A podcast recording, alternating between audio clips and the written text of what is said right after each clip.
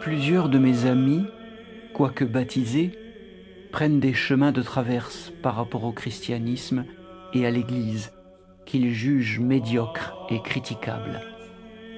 Certes, je comprends en partie leur déception, mais quand celle-ci se transforme en défection, je ne peux m'empêcher d'y voir un malheur.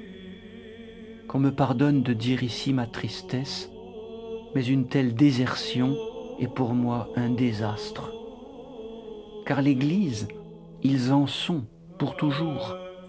Elle est leur grande famille, même si elle est aussi pleine de faiblesses et de défauts.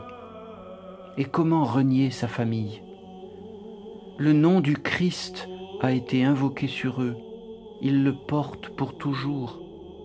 Et voilà que certains d'entre eux se tournent vers des doctrines médiocres et des maîtres douteux. Ils ont reçu l'onction qui les fait membres de son corps, et voilà qu'ils se coupent de l'assemblée des chrétiens où ils sont pourtant chez eux. Quand reviendront-ils vers leur propre maison, ayant pris conscience du trésor précieux qui les y attend et de leur infinie dignité d'héritier? Je ne sais pas, mais je souffre et je prie pour eux.